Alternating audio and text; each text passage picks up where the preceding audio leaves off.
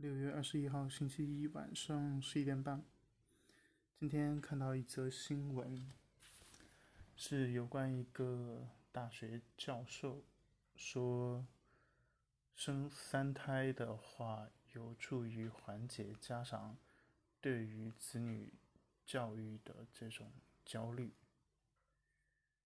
嗯，也不知道这个教授是从哪个地方，然后讨论了哪个理论。来提出的这样的一个想法，那就是多生一个，那就可以减少对子女教育的焦虑了，还是说不让那些教育培训机构开门，大家都没有去处去让孩子去教去。做这种补习班，上各种课外课程，这些小朋友不去补课了，家长们就不焦虑了，不焦虑了，然后就有时间精力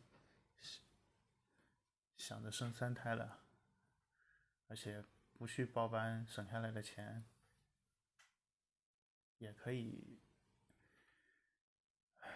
支撑别人，就支撑。家长去生三胎了，是这个逻辑吗？哎，这一天天的，都是一些神逻辑、